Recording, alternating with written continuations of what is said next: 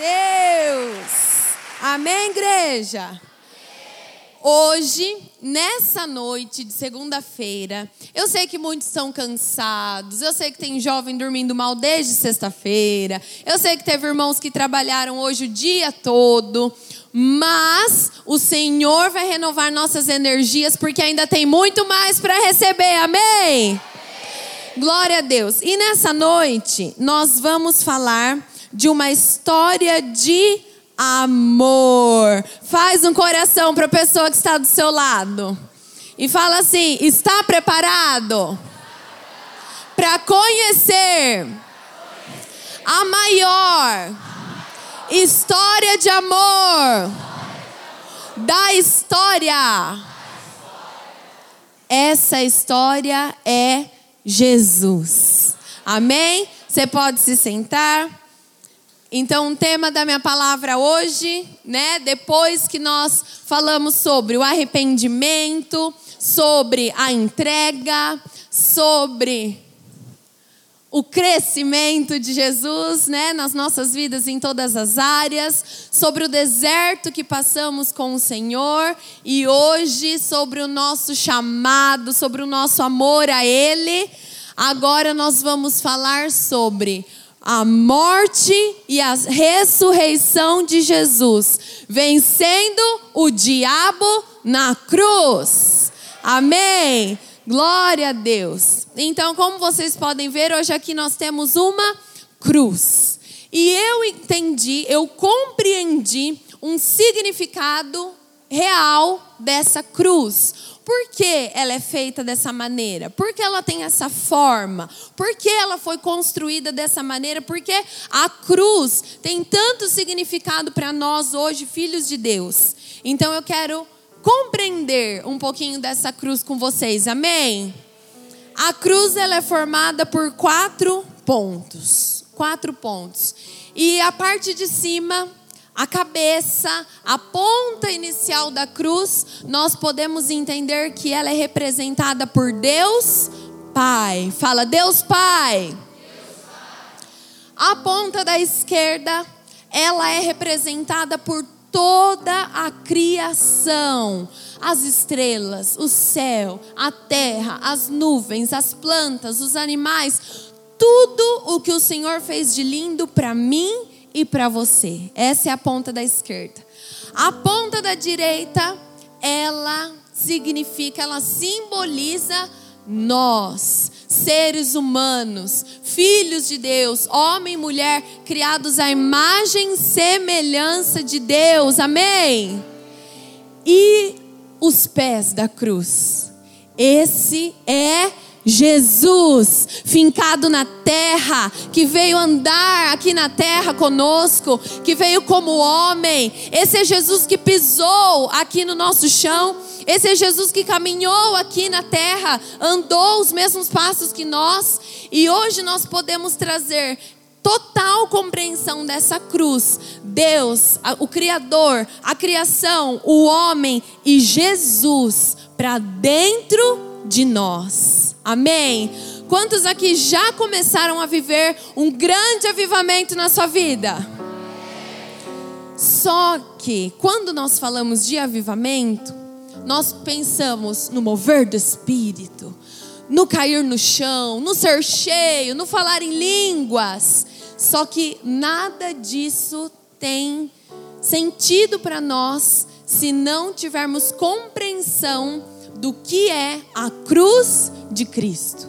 Então, nessa noite, o Espírito Santo vai nos levar, vai nos conduzir a entender verdadeiramente qual foi a obra de Jesus naquela cruz. Amém?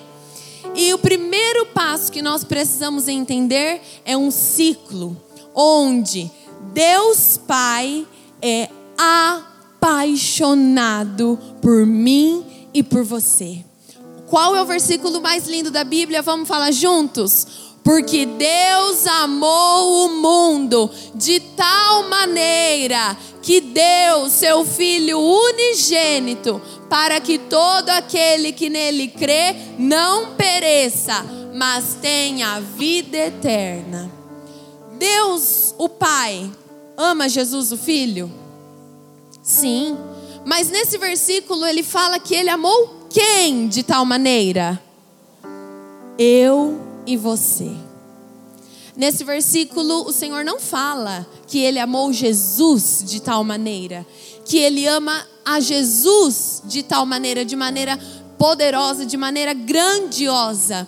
Ele amou a mim e a você de tal maneira. Essa, essa palavra tal, ela significa assim, não tem nem explicações. Ela é uma palavra tal que eu não consigo nem explicar o tamanho desse amor. Deus Pai, Ele é apaixonado por mim e por você. Amém? E Jesus Cristo, Ele nos mostrou, enquanto Ele caminhou aqui na terra, que Ele era apaixonado pelo Pai. Ele conversava com o pai, ele andava com o pai, ele tinha tempo com o pai, ele falava, ele se relacionava com o pai. Então, olha aí a segunda parte desse ciclo. Deus Pai, apaixonado por nós, Jesus Cristo, apaixonado pelo Pai, e nós devemos ser apaixonados por Jesus. Só que a gente só consegue se apaixonar quando a gente entende verdadeiramente a obra da cruz. O pai ama o filho, o filho, o pai ama nós, o filho ama o pai e nós devemos amar o filho. Devemos amar Jesus. Amém. E lá em Mateus 24 fala que no fim dos tempos o amor de quase todos se esfriarão. Eu e você não precisamos estar dentro desses quase todos. Fala, é possível. Então você tem que praticar esse amor. Como nós... Quantos aqui estavam na palavra hoje de manhã? Glória a Deus, nós fomos incentivados, incendiados a amar o Senhor de uma nova maneira, com um novo amor, com um novo coração. E esse amor tem que ser trabalhado, tem que ser é, tem que haver uma manutenção todos os dias do meu amor por Jesus, porque eu não posso deixar ele apagar, eu não posso deixar ele esfriar. E o que é amor? O que é amor de verdade? É doar e compartilhar a própria vida. Então as pessoas casadas, elas vão saber falar nós compartilhamos e doamos a nossa vida ao outro. E o outro compartilha a vida dele e se doa por nós. Só que de onde nasceu esse amor que compartilha e doa a vida? Na cruz com Jesus. Ele é a raiz do amor, ele é a essência do amor. Nós só podemos conhecer o amor porque ele um dia me amou primeiro. Amém. E na cruz, naquele momento de cruz, de crucificação, é que nasce tão conhecido, tão famoso o poder da graça. O que é graça, igreja? Favor e merecido. Mas favor do quê? Qual favor? Favor e merecido do quê? Graça é o favor imerecido de recebermos o perdão, mesmo sendo pecadores. Graça é receber o favor imerecido de recebermos o perdão de Deus, mesmo sendo pecadores. Amém? E não importa se você está na igreja há 30, há 10, há 5, se você está aqui pela primeira vez. Tem alguém nos visitando hoje pela primeira vez? Levante sua mão bem alto. Glória a Deus! Sejam muito bem-vindos em nome de Jesus. Não importa quanto tempo você tem de caminhada com Jesus, não importa se você peca muito ou peca pouco, se você tem um vício ou se, ao seu ver, você é puro você é santinho, você é maravilhoso. Não importa. Todos precisamos do poder da cruz sobre nós, amém? Todos nós, todos os dias, sem parar, sem ter medo, sem pensar duas vezes, o poder da cruz tem que ser vivo em nós todos os dias, amém? Abra sua Bíblia com muita alegria, vamos lá, 2 Coríntios capítulo 5. Versículo 17. E assim, se alguém está em Cristo, é nova criatura. As coisas antigas já se passaram, e eis que fizeram novas. Ora, tudo provém de Deus, que nos reconciliou consigo mesmo por meio de Cristo e nos deu o ministério da reconciliação. Agora o 21, por favor, cá. Aquele que não conheceu o pecado, ele o fez pecado por nós, para que nele fôssemos feitos justiça de Deus. Olha o que esse texto fala de tão poderoso. Quando eu conheço Jesus, tudo se faz novo. Toda a minha velha vida, todo o meu passado, todos os meus pecados, eles são apagados, perdoados por Deus e tudo em mim se faz novo. Por quê? Porque aquele que não tinha pecado se doou, se entregou no meu e no seu lugar. Então, para começar, eu gostaria de fazer uma pergunta para você, bem no, bem particular. E você vai responder para você, no seu íntimo com o Senhor. Põe o 18 cá, por favor. Ora, tudo provém de Deus que nos reconciliou consigo mesmo. Quantos aqui podem dizer que são verdadeiramente reconciliados com Jesus? Quantos aqui têm a certeza da sua união com o Senhor Jesus? Quantos aqui podem ter a certeza de que são um com Jesus? Se você ainda não tem essa certeza, essa é a sua hora, essa é a sua noite. Se você nunca teve a oportunidade de conhecer desse amor, da história de amor mais linda que existe na terra, essa é a noite de você conhecer essa história e se entregar a ela. O maior presente que a gente pode receber nessa vida é a salvação. É o Senhor Jesus em nós. Se você deseja receber desse presente, se você deseja hoje ter a certeza que você é um com o Senhor Jesus, se você deseja hoje ter a certeza de que você está reconciliado com o Senhor Jesus Cristo, essa é a sua oportunidade. Você pode levantar sua mão agora e receber o melhor e maior presente da sua vida. Alguém gostaria de receber esse presente? Jesus Cristo, você se tornar amigo dele, você se tornar um com ele, você ser reconciliado com Jesus. Alguém gostaria de entregar a sua vida a ele pela primeira vez? Glória a Deus. Todos nós já conhecemos esse amor. Todos nós já conhecemos dessa graça.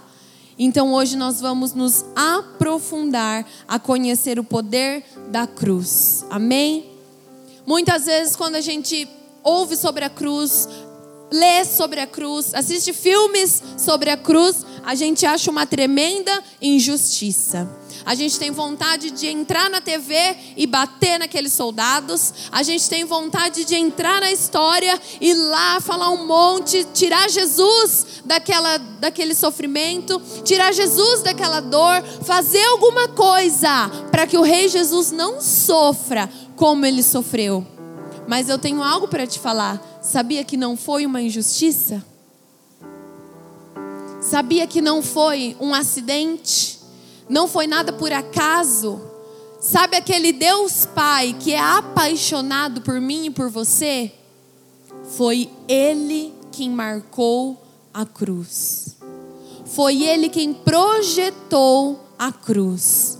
Foi ele que sonhou com a cruz. A cruz não foi feita pelo inferno, a cruz não foi feita pelo diabo, a cruz não foi feita por homens. Foi Deus o Pai que me ama, que te ama, que planejou e fez a cruz acontecer. Por quê? Porque era o plano perfeito para salvar a minha e a sua vida. Era o plano perfeito para nos perdoar, para nos comprar de uma vez por todas, para nos tirar das mãos de Satanás e nos levar de volta para a presença dele. Então nós temos que ter essa certeza. A cruz não foi uma injustiça, a cruz não foi um acidente, a morte de Jesus foi planejada por Deus Pai, que me ama e que te ama. Agora nós vamos ler um pouquinho sobre essa crucificação, com muito amor a Jesus. Abra sua Bíblia, Mateus capítulo 27, versículo 45. Glória a Deus. Nós vamos ler do 45 até o 54. Você pode pôr na NVI, cá, por favor?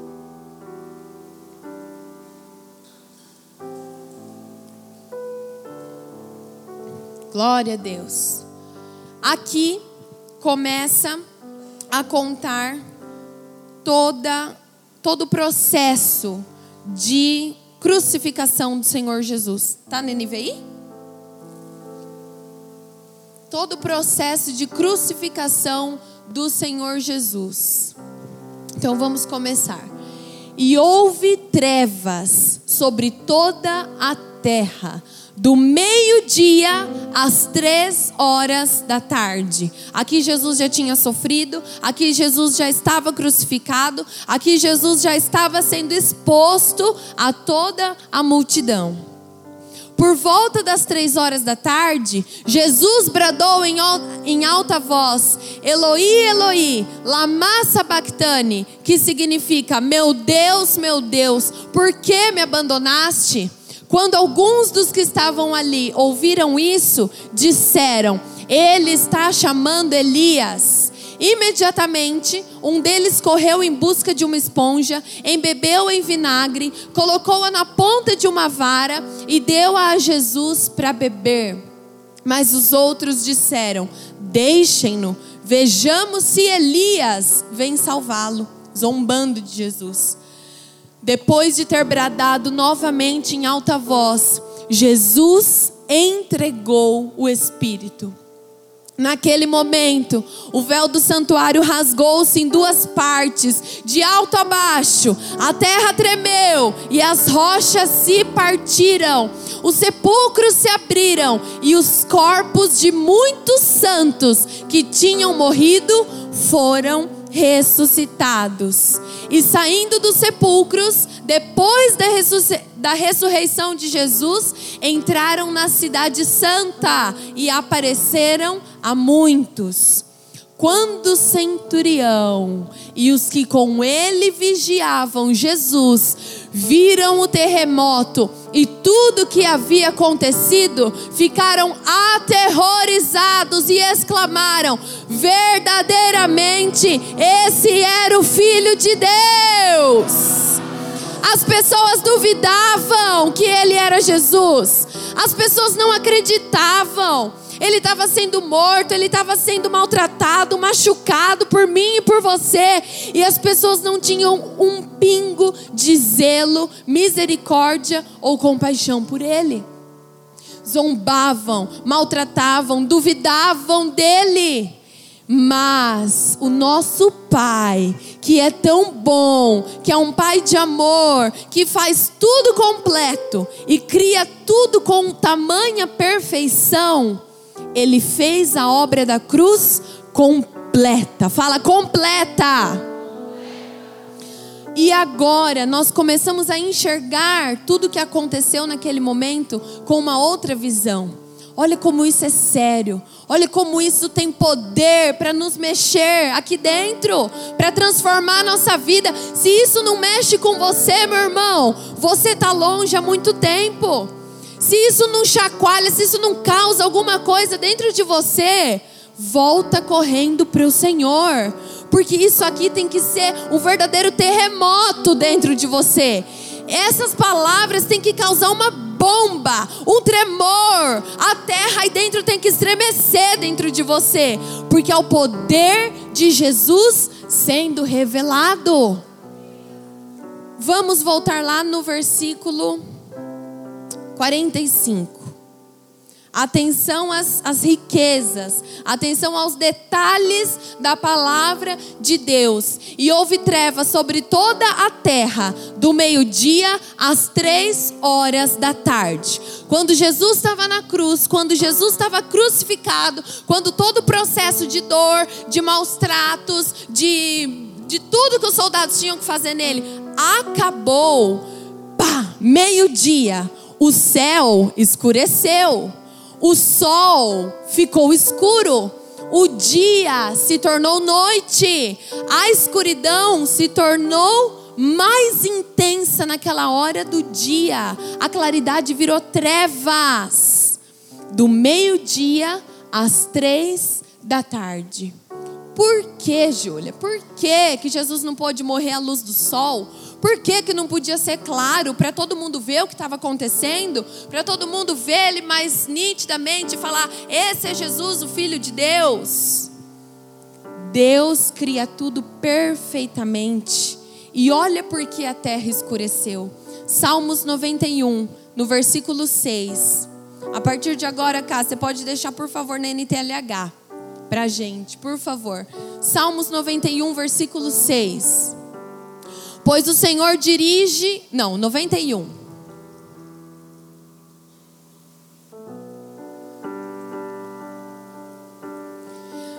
Olha o que o Senhor fala.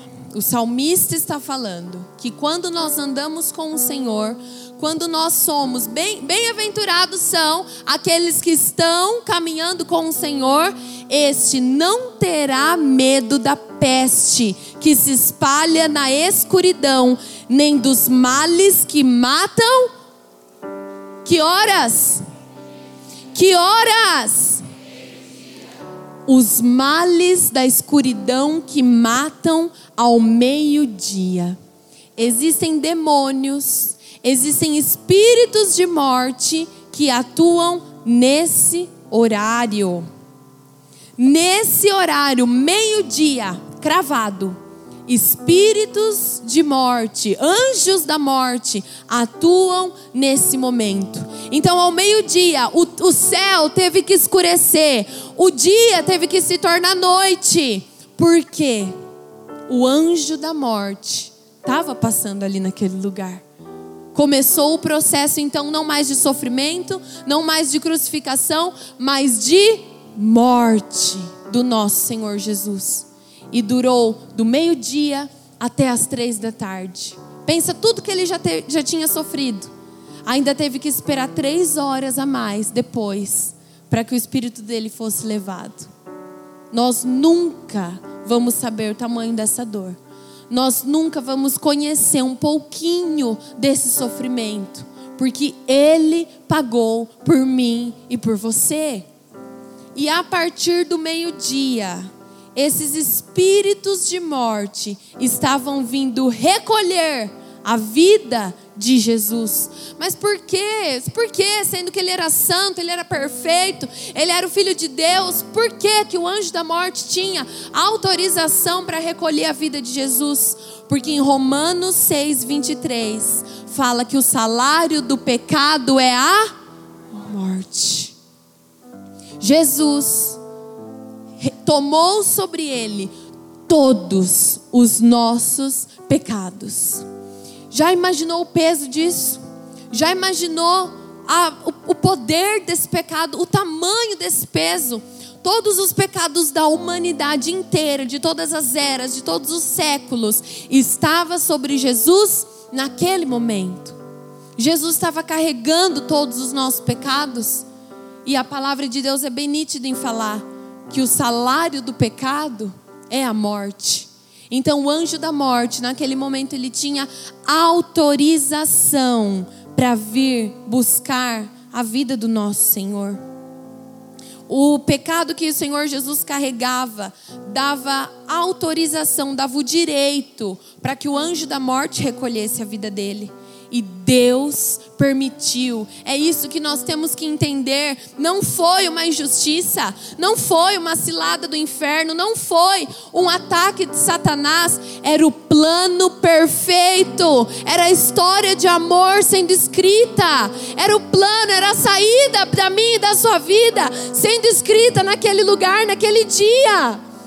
Deus Pai permitiu que o anjo da morte recolhesse a vida de Jesus. Você consegue imaginar o tamanho desse amor? Pais, vocês permitiriam que o anjo da morte recolhesse o filho de vocês?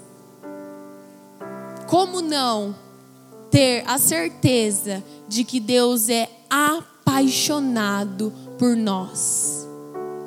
Como não ter essa certeza, essa verdade cravada no nosso coração? E é a partir desse momento que a gravidade do pecado começa a se revelar na terra. Vamos lá, Isaías capítulo 53, versículo 10. Aqui fala mais um pouquinho. O profeta já estava profetizando sobre a morte de Jesus na cruz. O Senhor Deus diz: Eu quis, olha o Pai de amor Olha o Deus Pai, olha o Deus que te ama. Eu quis maltratá-lo, eu quis fazê-lo sofrer. Ele ofereceu a sua vida como sacrifício para tirar pecados, e por isso terá uma vida longa e verá os seus descendentes. Ele fará com que o meu plano dê certo. Você pode dar um aleluia, você pode agradecer ao Senhor. Você pode agradecer a Deus Pai, porque Ele tinha um plano de amor para a sua vida. Você pode agradecer. Você pode agradecer ao Senhor Jesus, porque Ele fez com que o plano do Pai desse certo. Ele fez. É por isso que nós temos que ser apaixonados por Ele. Porque se Ele não tivesse se entregado, o plano não ia dar certo se ele não fosse tão apaixonado pelo pai, a ponto de obedecer à risca tudo que o pai mandou ele fazer, o plano só ia ter sido escrito, não ia ter sido concretizado. Então nós precisamos ter essa certeza. Deus Pai me ama e eu devo amar a Jesus com toda a minha força, com toda a minha alma, com todo o meu corpo e o meu entendimento. E é nesse momento que a gente entende que não foram demônios, não foram os, os guardas, não foram as pessoas que mataram Jesus, foi Deus. Foi o Pai que entregou o filho dele para morrer. Foi o Pai que entregou o único filho amado que ele tinha para sofrer e morrer no meu e no seu lugar. E uma coisa que estudando eu descobri Confesso que essa é a palavra que eu tive que mais estudar na minha vida, né, lindo? Eu tremia. Uma coisa que eu descobri: o anjo da morte, ele vive no mundo das trevas, mas ele se submete a Deus. É o anjo da morte, é o espírito da morte. Ele está lá nas profundezas, ele vive lá na, na escuridão, nas trevas. Mas ele não se submete a Satanás e seus demônios. Ele obedece e se submete a Deus, porque é Deus que fala o vem e o vai. É só Deus que fala pode ou não pode, vive ou morre. É só Deus que tem o poder e a autoridade da vida. E como que a gente pode ter certeza disso?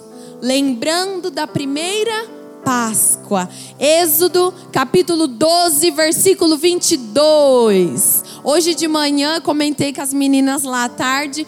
Que inspiração, nossa pastora. Uma palavra daquelas, né, Dani? Com um versículo.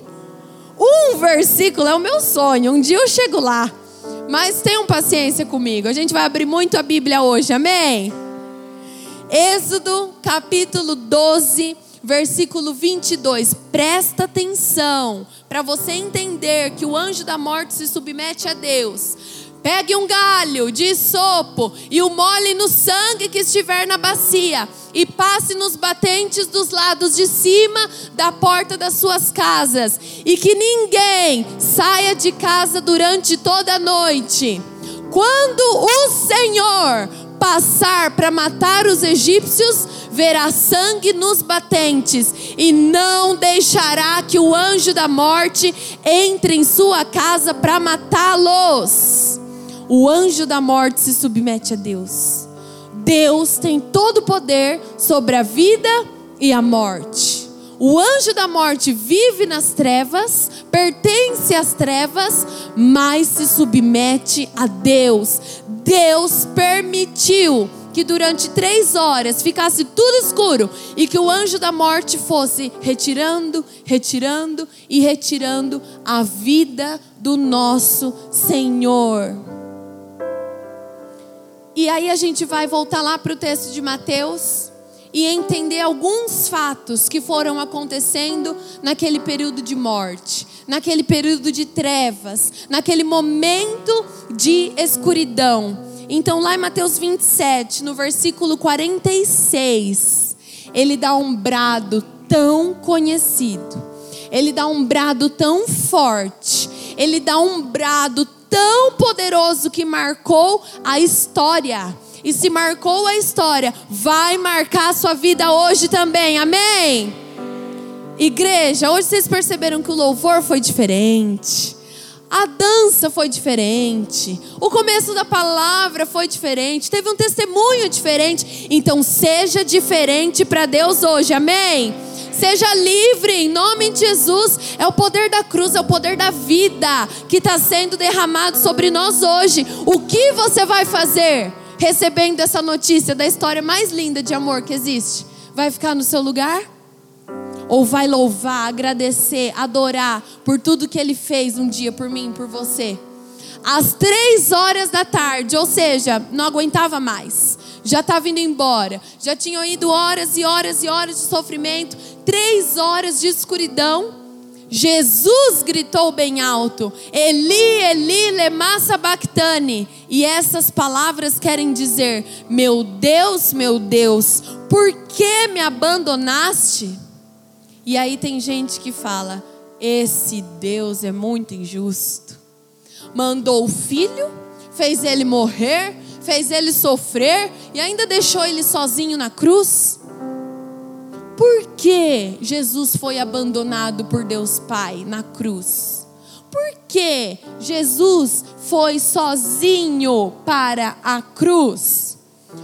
Primeiro ponto, porque Deus e pecado não compactuam.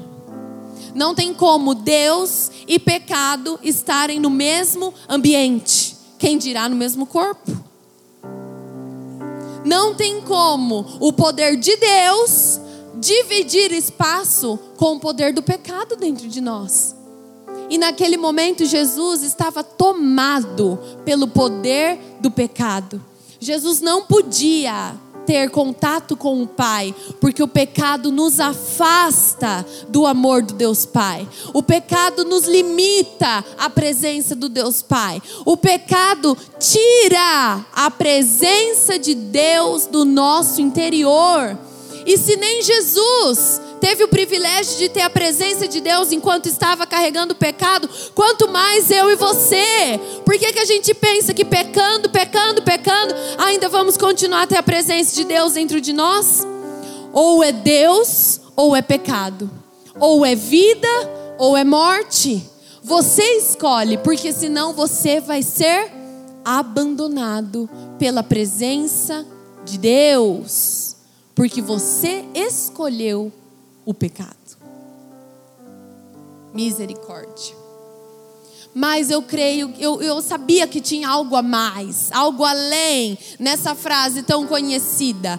Por que, que Jesus teve que ser abandonado? Simplesmente porque o Pai, Deus Pai, não vive com o pecado? Será que é só isso? Ou tem mais poder? Ou tem mais riquezas?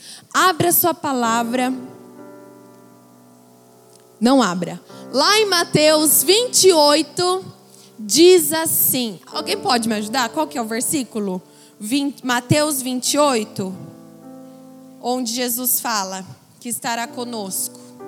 Alguém sabe? É Mateus 28, qual é o versículo? Você consegue cá?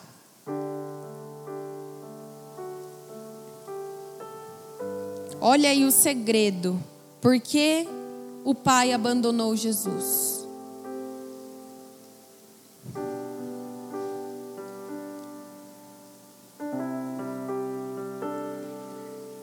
Vinte e oito, vinte.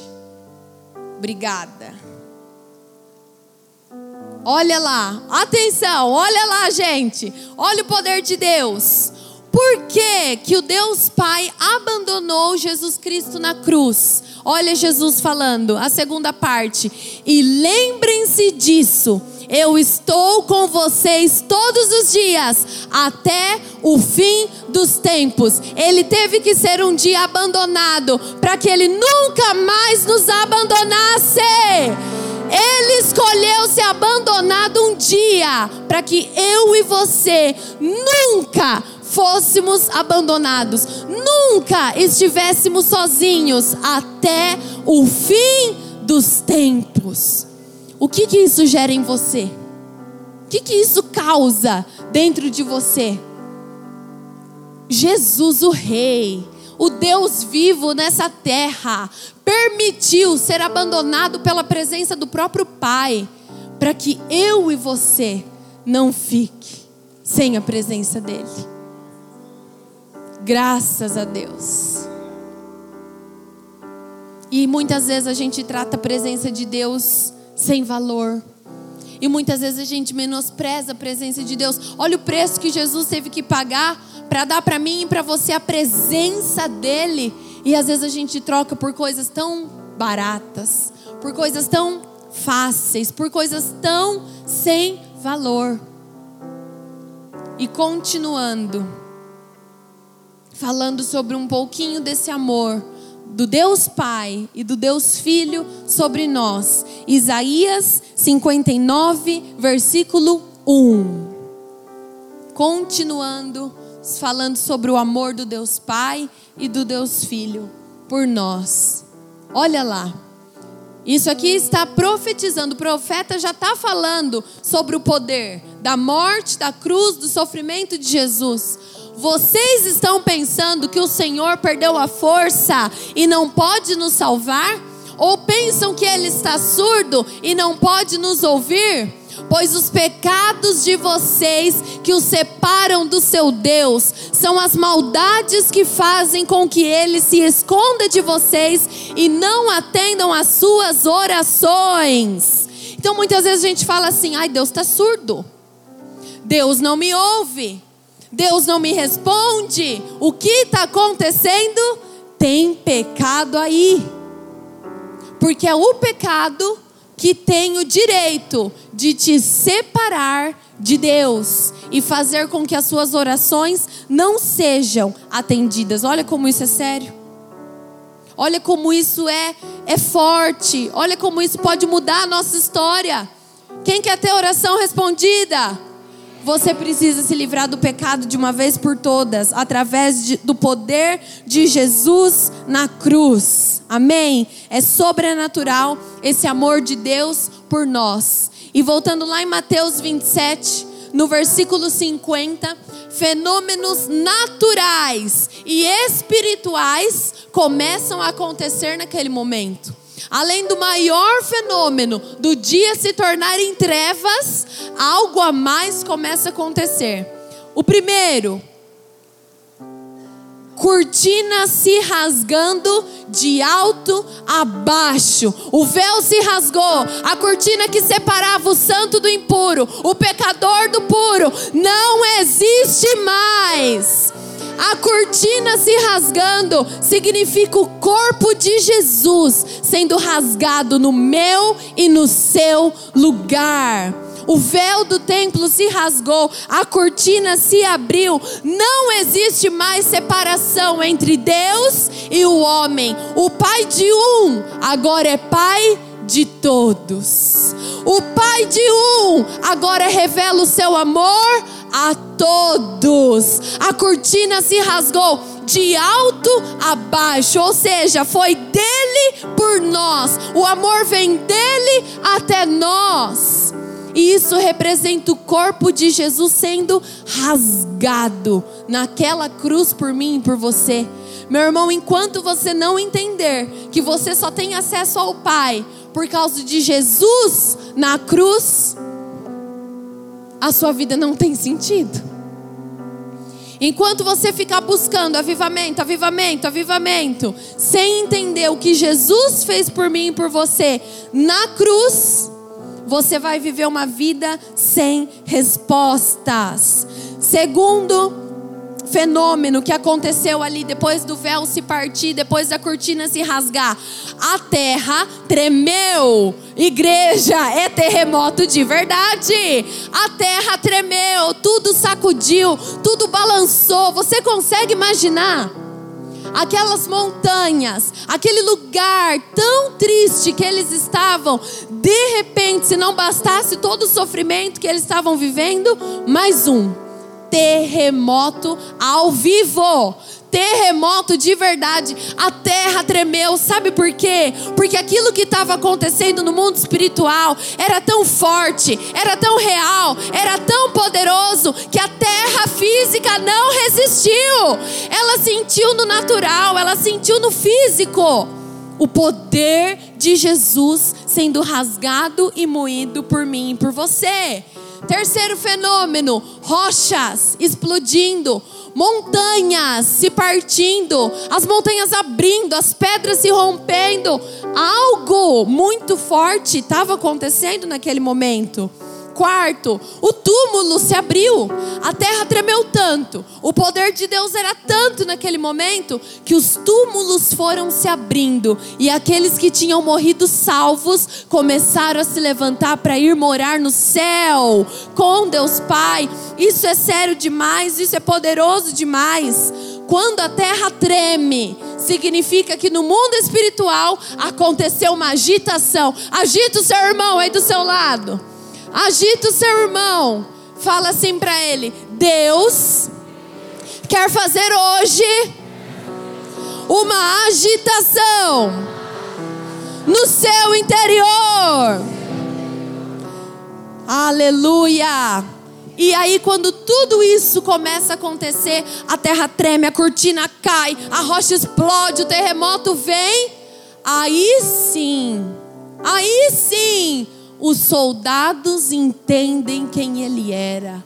Aí sim, precisou tudo isso acontecer para eles terem a certeza de que aquele que estava sendo morto e crucificado era Jesus, o Filho de Deus. E aí eles se prostram aquele, aquele corpo, aquela situação e falam: verdadeiramente, esse era o Filho de Deus.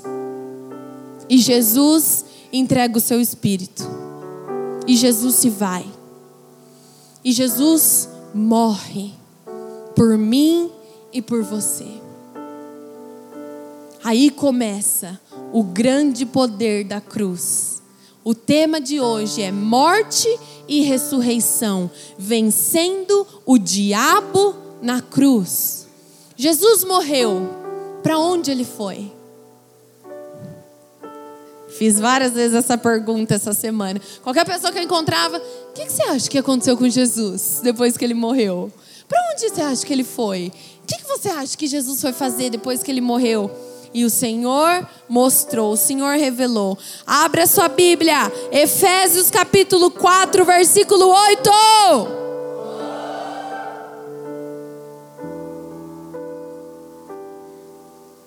Do 8 ao 10.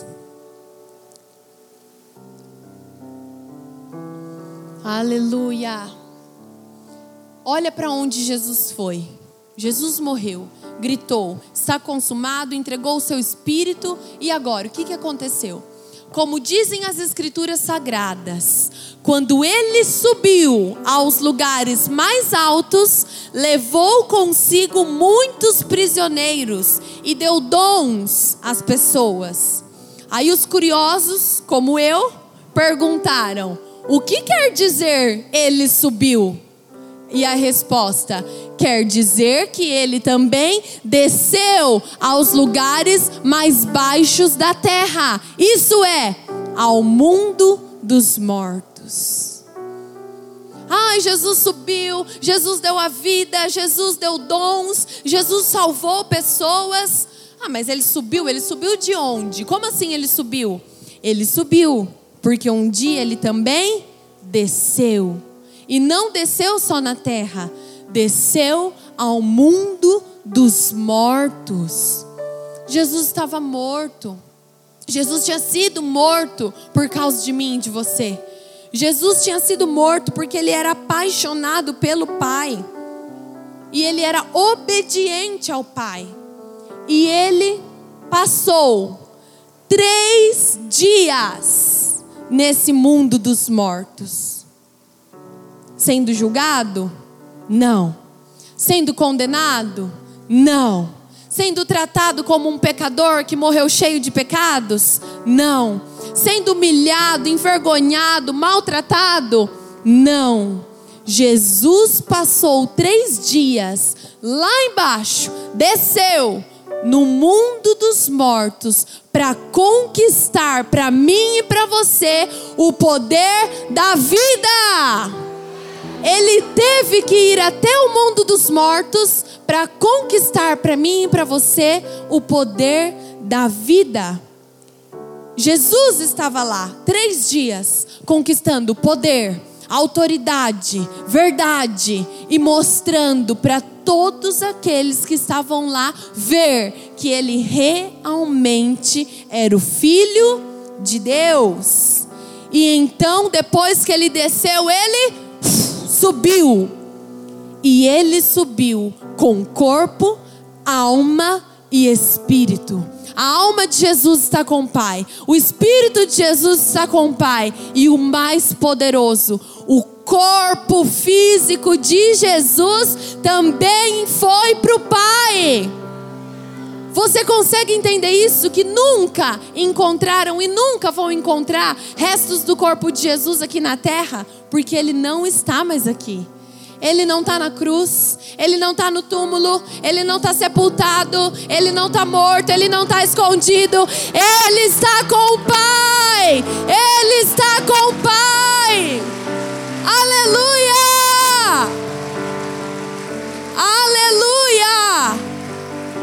Corpo, alma e espírito voltaram, subiram para o Pai. Você pode falar: Uau! Esse é Jesus. Abra sua Bíblia, Apocalipse capítulo 1, versículo 18.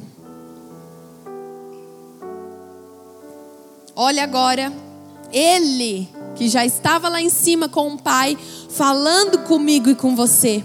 Eu sou aquele que vive. Estive morto, mas agora estou vivo para todo sempre e tenho autoridade sobre a morte e o mundo dos mortos.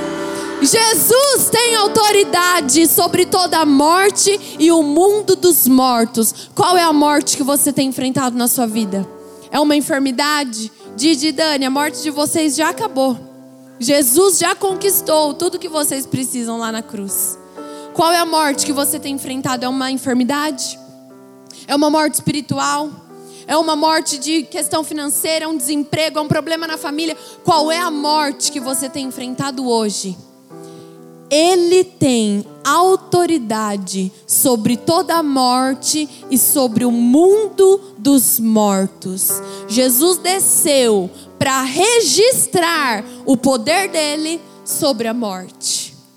Nem a morte pôde segurar Jesus na cruz. Nem a morte conseguiu segurar o poder de Deus sendo manifesto na cruz através de Jesus. Nem a morte conseguiu impedir o tamanho do amor do Pai por mim e por você. 1 Coríntios capítulo 15, versículo 54.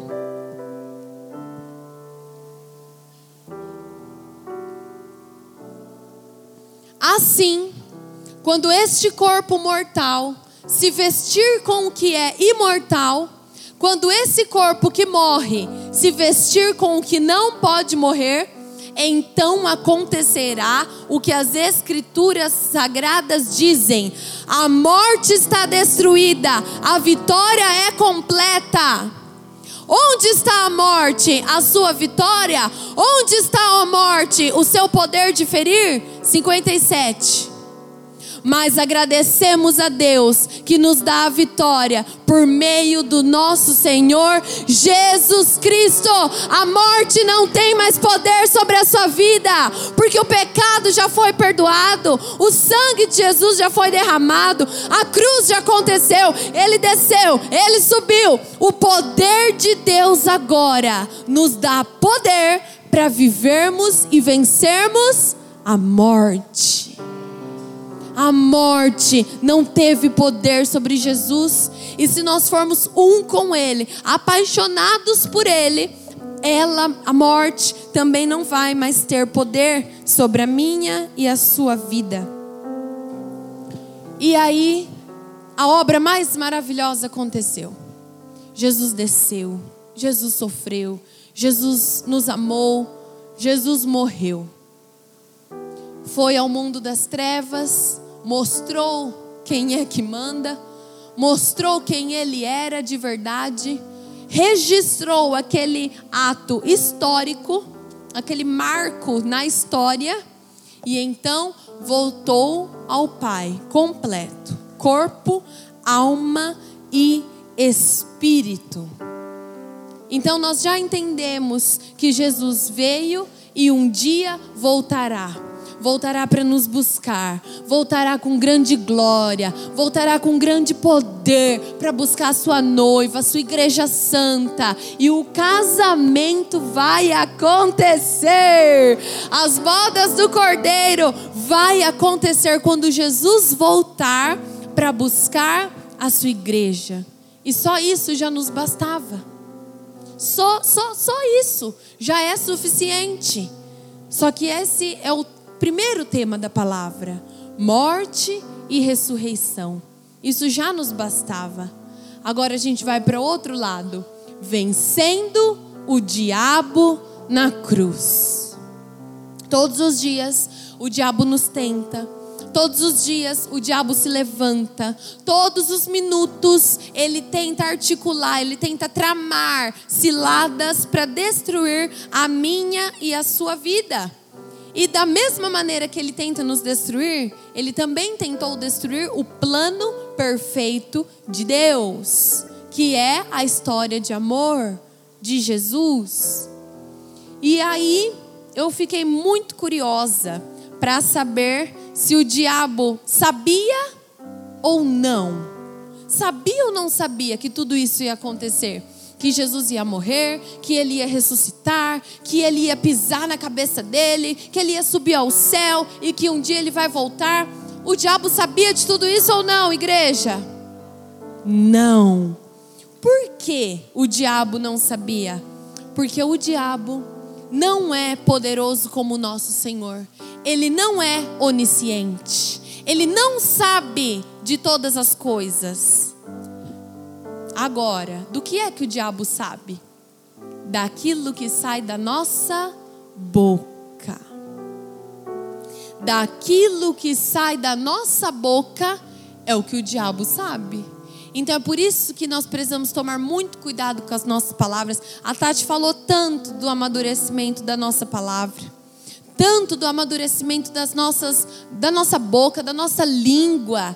Não dá para ser cristão, para entender Jesus na cruz, para receber o poder da morte e da ressurreição e continuar com a mesma boca. O diabo só sabe, só descobre tudo aquilo que a gente fala.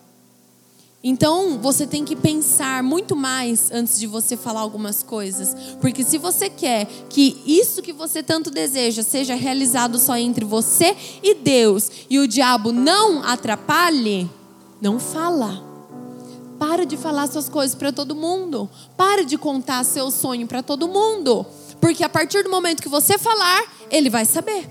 E quando ele sabe, ele vai investir tudo que ele pode para impedir pedir. Como que a gente pode ter certeza disso? Vamos voltar lá para o início da história. Quando Moisés, todos conhecem a história de Moisés? A grande maioria.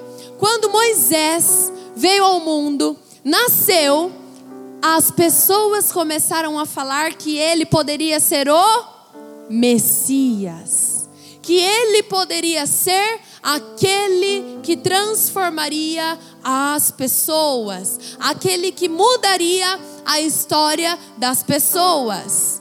E o diabo ouviu. Porque ele não é onisciente, mas ele não é surdo. Ele nos ouve. E as pessoas falando: ai, vai nascer. Pode ser o Messias. Pode ser aquele que vai mudar a história da humanidade. Pode ser aquele que vai fazer uma revolução ele ouviu. E a partir do momento que ele ouviu, ele já começou as suas artimanhas. Ele já começou as suas ciladas, colocando lá no coração de Faraó: mata! Mata todos os meninos que nascerem a partir de agora. Mata, manda matar. Põe doença, põe praga, põe impedimento, para não ver os sonhos e propósitos de Deus sendo cumpridos sobre a vida de Moisés, que ele achava que era Jesus, que era o Messias.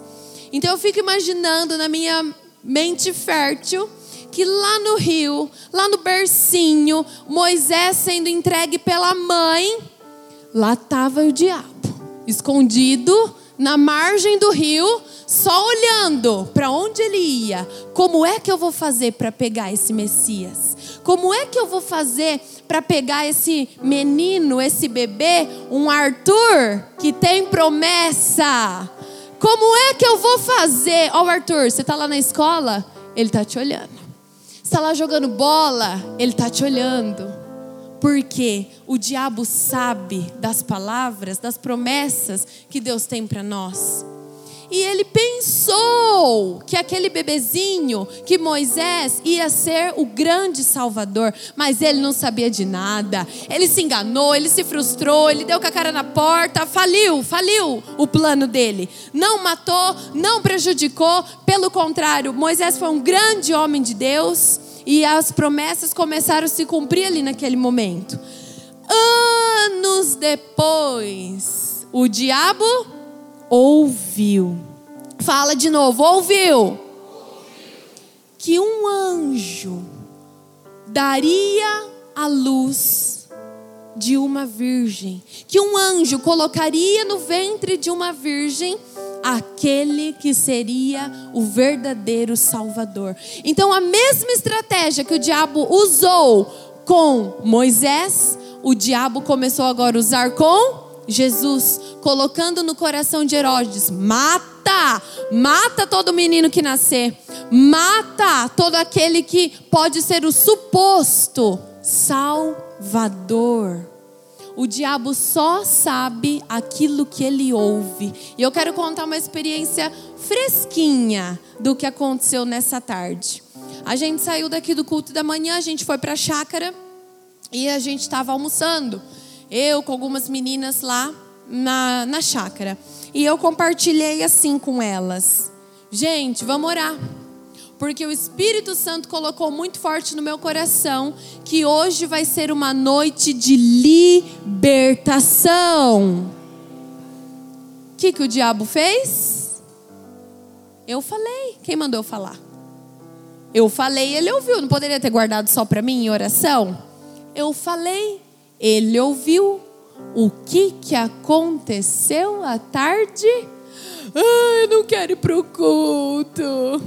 Jovens começaram a chorar lá na chácara, não querendo vir para o culto, porque sabiam que ia acontecer hoje uma grande libertação devido ao poder de Jesus.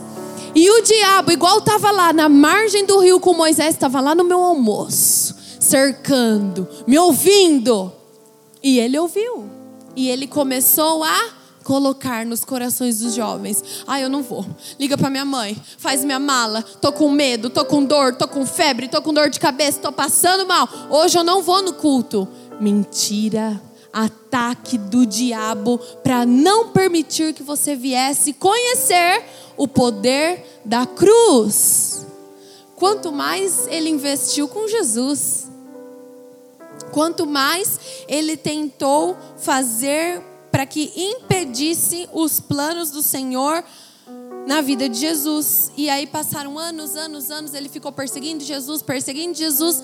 E lá no deserto, como nós aprendemos ontem à noite, foi que o diabo teve a certeza de que Jesus era um com o Pai, de que Jesus realmente era o Filho de Deus, de que Jesus realmente era o Messias, era o Salvador, era o Todo-Poderoso, era o nosso amado, era o Filho amado, era aquele que ia mudar toda a história.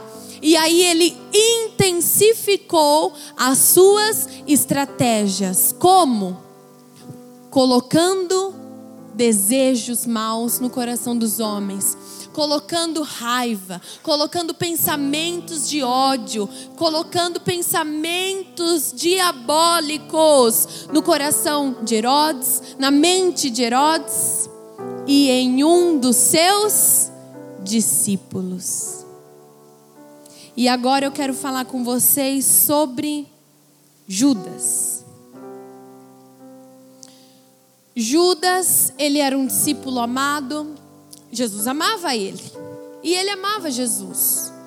Só que o diabo que ouve tudo, que está ao nosso derredor, ele começou a cercar a vida de Judas. E lá em 1 Pedro 5,8 fala assim: Estejam alertas e fiquem vigiando, porque o inimigo de vocês, o diabo, anda por aí como um leão que ruge procurando alguém para devorar.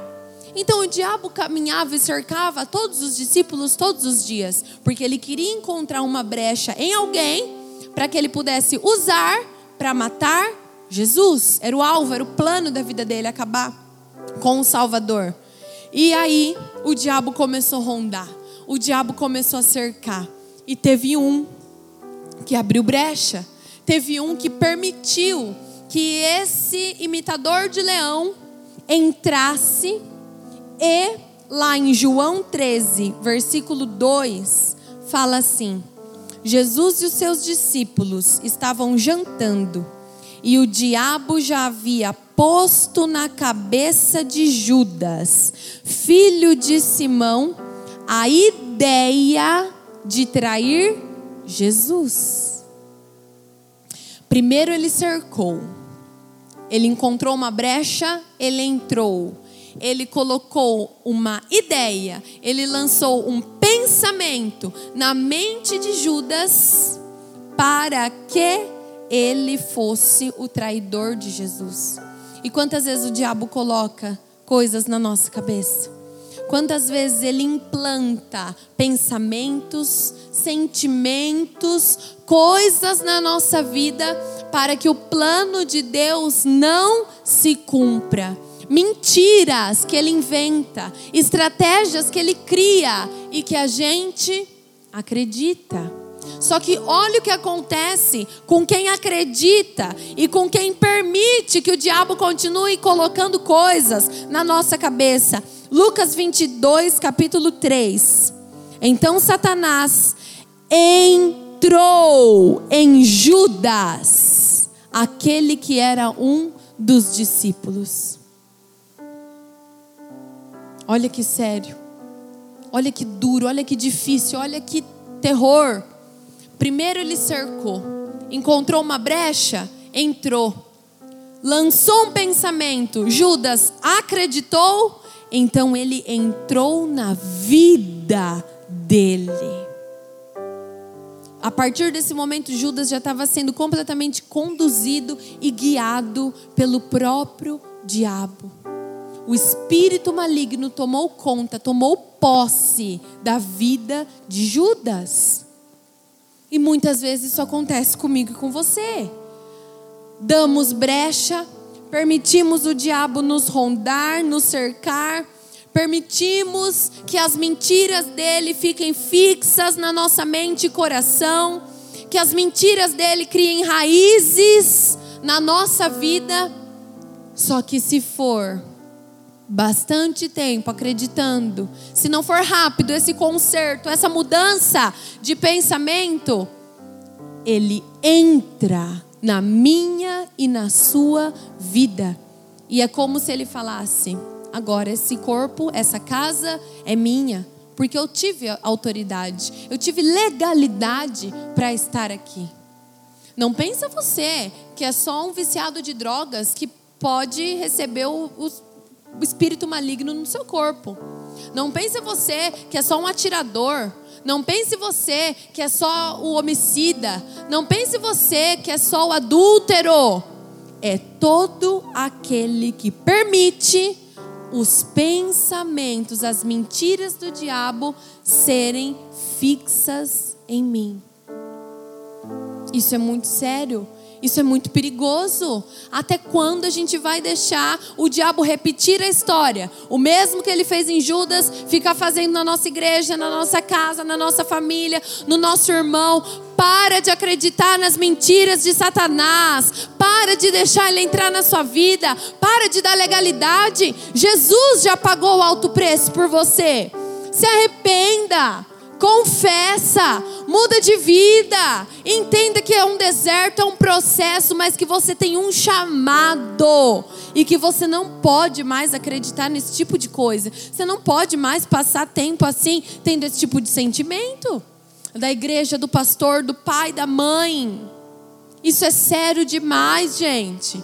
Isso é perigoso demais. Isso são portas abertas, brechas escancaradas para que o diabo entre e tome posse da minha e da sua vida. E esse foi o plano que Jesus usou para matar. Esse foi o plano que o diabo usou para matar Jesus. Entende como isso é perigoso? Entende como isso é grave? Ele usou essa estratégia para impedir que o Salvador continuasse vivo. E ele muitas vezes vai usar essa mesma estratégia para impedir que você fique vivo em Deus, para impedir que você permaneça na vida de Deus. Só que, quando Jesus morreu, o diabo pensou que o plano dele tivesse dado certo. Quando Jesus morreu, quando Jesus gritou: Está consumado, oh Senhor, por que me abandonaste? A ti eu entrego o meu espírito. Respirou e morreu o diabo ficou feliz demais, porque eu matei o Salvador, aquele que eles falavam que era o Filho de Deus, aquele que eles falavam que era o Salvador de toda a humanidade, que era o perdoador dos pecados, que era o Filho de Deus, agora ó, aniquilado, morto, ferido, crucificado, não existe mais. Eu mando na terra, eu governo as pessoas, do mesmo jeito que eu me que eu tive Judas, eu vou ter agora todas as pessoas para mim. Por quê? O diabo sabe de todas as coisas? Ele sabe daquilo que ele estava o quê? Vendo e ouvindo. Jesus morreu cheio de pecados. Então, morreu. O diabo pensou, morreu está morto, acabou. Só que agora se prepara, porque quando eu der essa notícia de amor para você, você vai expressar o seu maior amor, você vai dar uma explosão de amor por Jesus. O diabo se iludiu, o diabo se enganou. Ele pensou que ele tivesse matado Jesus na cruz. Então ele comemorou, ele ficou feliz, ele pensava que ele ia ter todas as pessoas agora servindo a ele. Mas o que ele não sabia era que Jesus morreu, sim, cheio de pecados, mas que aqueles pecados não eram deles. Ele era só um sacrifício, ele era só um plano, ele era só uma ponte no meu e no seu lugar. Aqueles pecados não eram de Jesus, aqueles pecados não tinham poder para matar Jesus. Nada, nada teve poder para matar Jesus. E às vezes a gente canta, às vezes a gente fala, ai, foi o meu pecado que matou Jesus. Não foi. Porque nem o meu e o teu pecado teve esse poder. Foi Deus o Pai que te ama tanto que permitiu que ele morresse por mim e por você para nos dar a vida. Diabo enganado, Satanás derrotado, Satanás foi foi trollado, foi trollado. Ele pensava, ele pensava que ele tinha vencido na cruz, mas ele não sabia de nada. Aqueles pecados não eram do Senhor Jesus, aqueles pecados não tinham poder sobre Jesus. Ele desceu, largou aqueles pecados, mostrou quem vive e subiu, e vive, e está vivo, e vai voltar. Aleluia!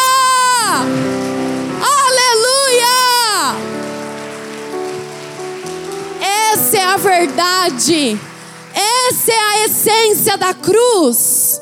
O diabo pensou que ele tivesse derrotado Jesus na cruz. O diabo pensou que ele tivesse acabado com a história da nossa salvação. Mas ele não sabia do plano perfeito de Deus. Por que, que Jesus veio ao mundo? Por que, que Jesus fez tudo isso por mim e por você? Grave isso. Deus ministrou muito forte comigo para nos dar uma consciência limpa. Jesus veio até a terra, sofreu, morreu, se entregou para poder dar para mim e para você perdão, claro, mas o direito de ter uma consciência limpa. Quantos aqui podem levantar a mão que foram atormentados pelo seu passado nessa última semana? A grande maioria. Atormentados por pecados passados, por escolhas erradas, por um passado longe da presença de Deus, por um passado sujo. E o diabo continua te atormentando, te acusando, te envergonhando só que do mesmo jeito que ele te lembra do seu passado, você tem que lembrar para ele que Jesus já levou na cruz todos os nossos pecados. E foi por isso que ele veio para mim e para você, para nos dar uma consciência limpa. Não importa quem você foi ontem, não importa quem você foi quando você era jovem, não importa o que você fez na semana passada, se você entender todos os dias e tomar posse do poder da cruz, existe consciência limpa para você. Existe o poder libertador de olhar no espelho e gostar daquilo que você vê.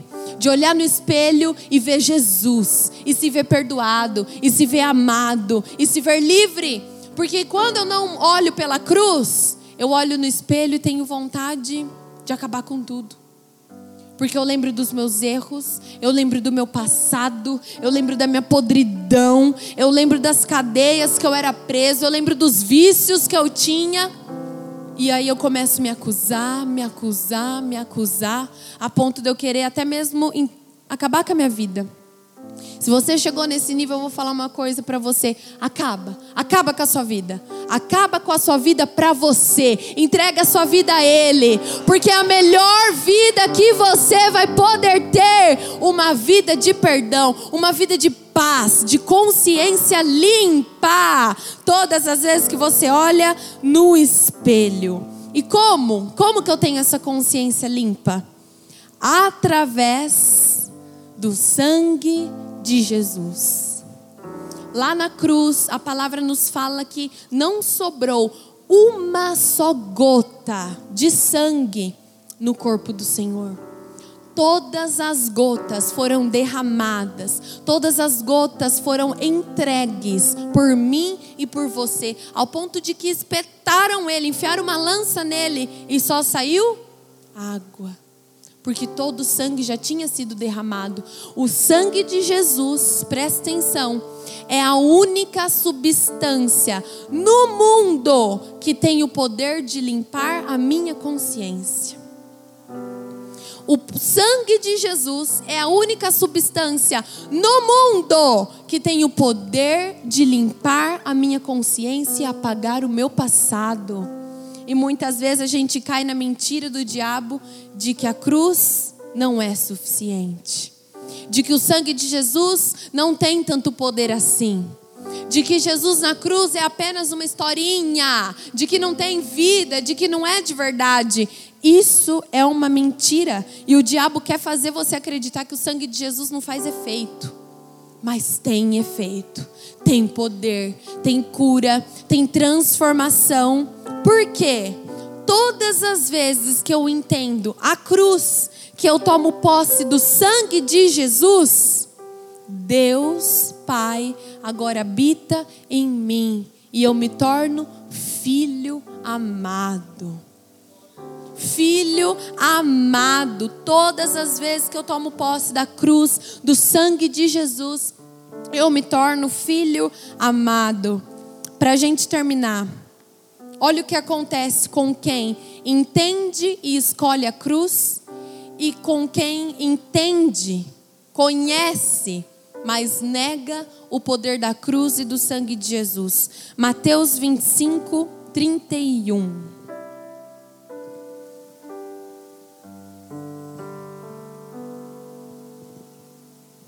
Jesus terminou dizendo: Quando o filho do homem vier como rei, com todos os anjos, ele se sentará no seu trono real.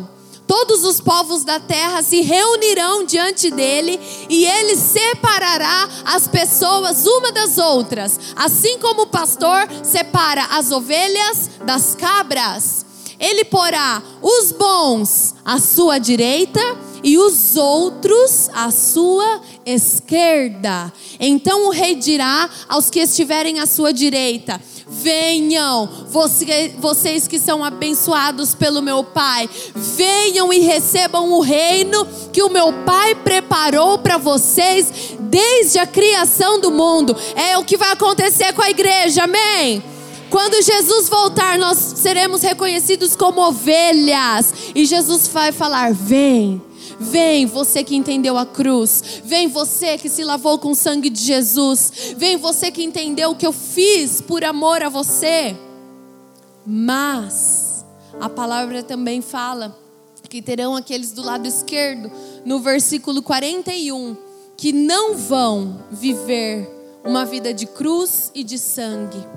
E depois ele dirá aos que estiverem à sua esquerda: Afastem-se de mim, vocês que estão debaixo da maldição de Deus, vão para o fogo eterno, preparado para o diabo e os seus anjos. Fala misericórdia. Você, se você deseja ser salvo, se você deseja um dia morar com Jesus, estar com Jesus, passar a sua eternidade com Jesus, você precisa entender o poder da cruz e do sangue derramado. Você precisa entender que a cruz muda toda a sua vida, que o sangue muda toda a sua história, que o sangue muda tudo que você é por dentro, te torna limpo, te torna com a consciência em paz faz você se amar. A palavra de Deus fala: amem uns aos outros, mas é praticamente impossível a gente amar alguém quando a gente não se ama. E o pecado faz isso com a gente. A gente deixa de se amar, a gente deixa de se admirar, a gente deixa de ver o que tem de bom em nós. E eu queria, para finalizar, falar dessa frase que a gente tanto conhece, né? ainda mais hoje, depois dessa palavra sobre chamado. Quem põe a mão no arado, ou seja, aquele que trabalhou para Jesus, aquele que já se entregou um dia para Jesus, aquele que já experimentou o sangue e a cruz de Jesus, não pode olhar para trás. Quem põe a mão no arado, quem experimenta de Jesus uma vez, não pode voltar para a velha vida. Qual foi o primeiro versículo que a gente leu? Eis que tudo se fez novo. E a pessoa que olha para trás, ela volta para a antiga vida, ela volta para a miséria, ela volta para o pecado, ela volta para a culpa, ela volta para a condenação. Mas nós filhos, servos de Deus, nós vamos ter muita vontade de olhar para trás. Porque a tentação vai vir, as dificuldades vão vir, os problemas vão vir, mas quando a gente olhar para trás, a gente não vai mais ver o nosso passado, nós vamos ver a cruz. A cruz é o que eu vou ver todas as vezes quando eu tentar olhar para trás, quando eu quiser desistir, quando eu quiser parar, quando eu quiser largar tudo, quando eu quiser abrir mão de tudo, eu vou olhar para a cruz e eu vou pensar: se Deus fez isso por mim, deu o seu filho, se Jesus fez isso por mim, o que eu vou fazer da minha vida? Como eu vou jogar no lixo todo o sacrifício que um dia ele fez por mim. Essa semana eu contei para umas meninas também. Tava lá eu almoçando na casa da minha mãe. Aí ela falou assim: "Ai, ah, abre na gaveta. Tem bis, tem chocolate". Eu mais que rápida fui pegar o bis. A hora que eu abri a gaveta, o Espírito Santo falou assim para mim: "Você renunciaria esse bis? Você se sacrificaria para não comer esse bis?" Na hora eu fechei a gaveta, falei: Amém, Senhor. Eu entrego esse bis para o Senhor.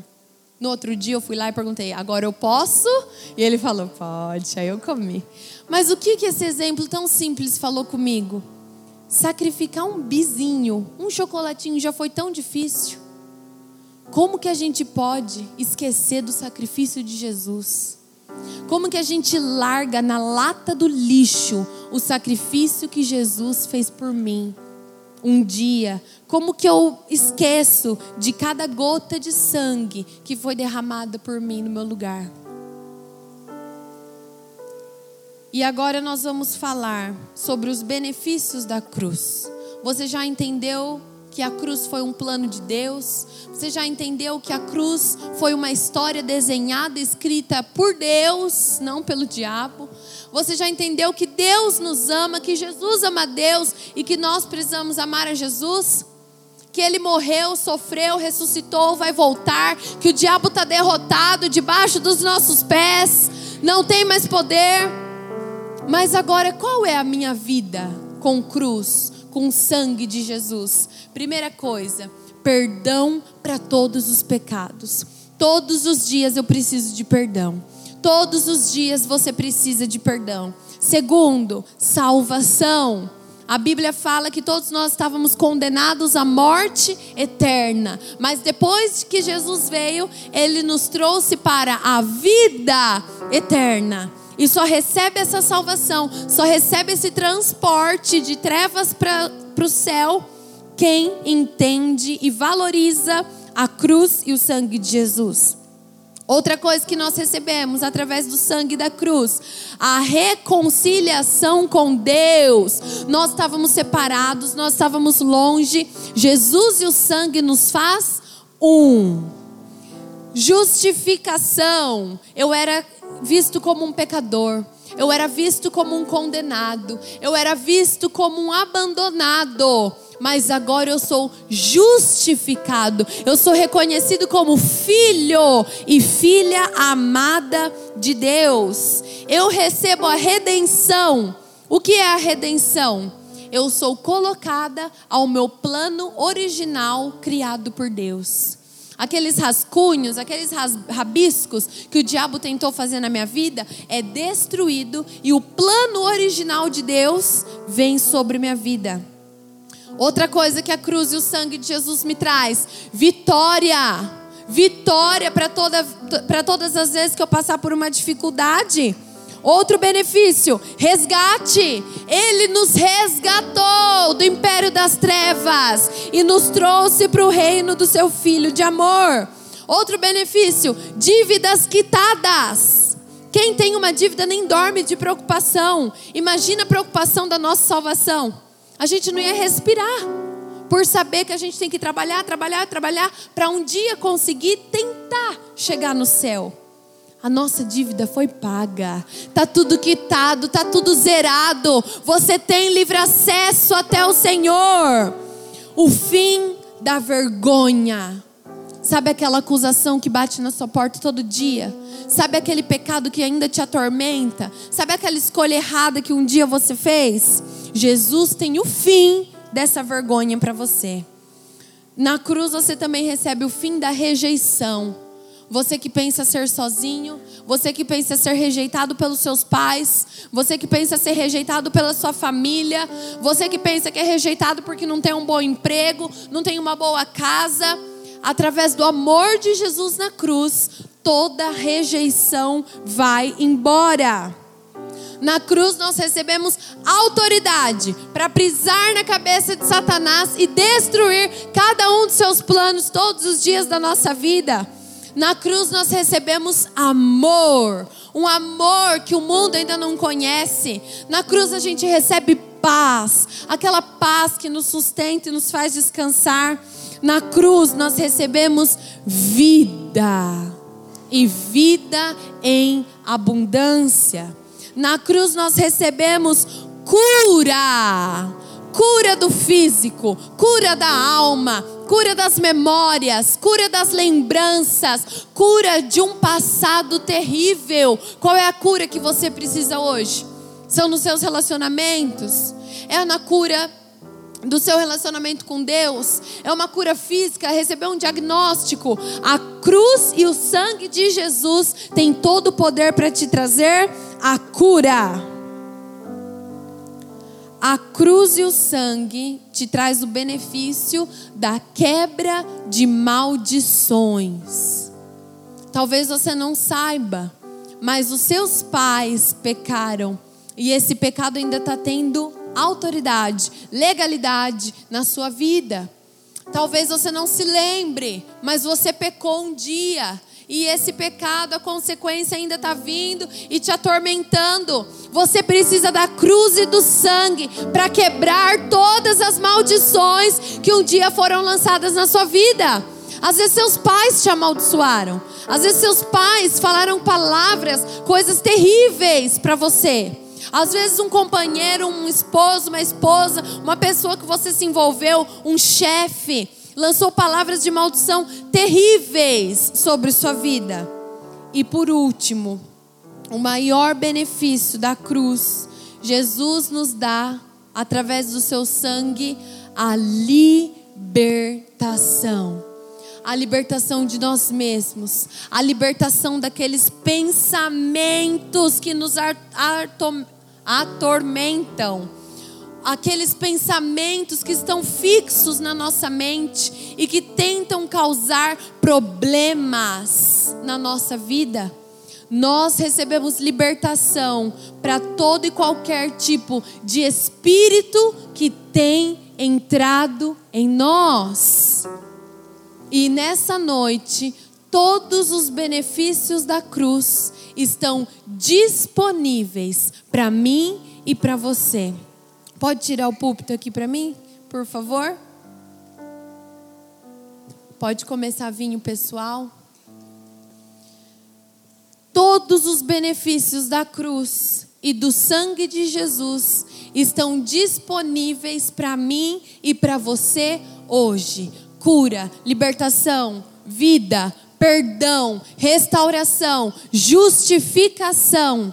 Se apenas você crer entender e tomar posse do que isso significa na sua vida. Amém?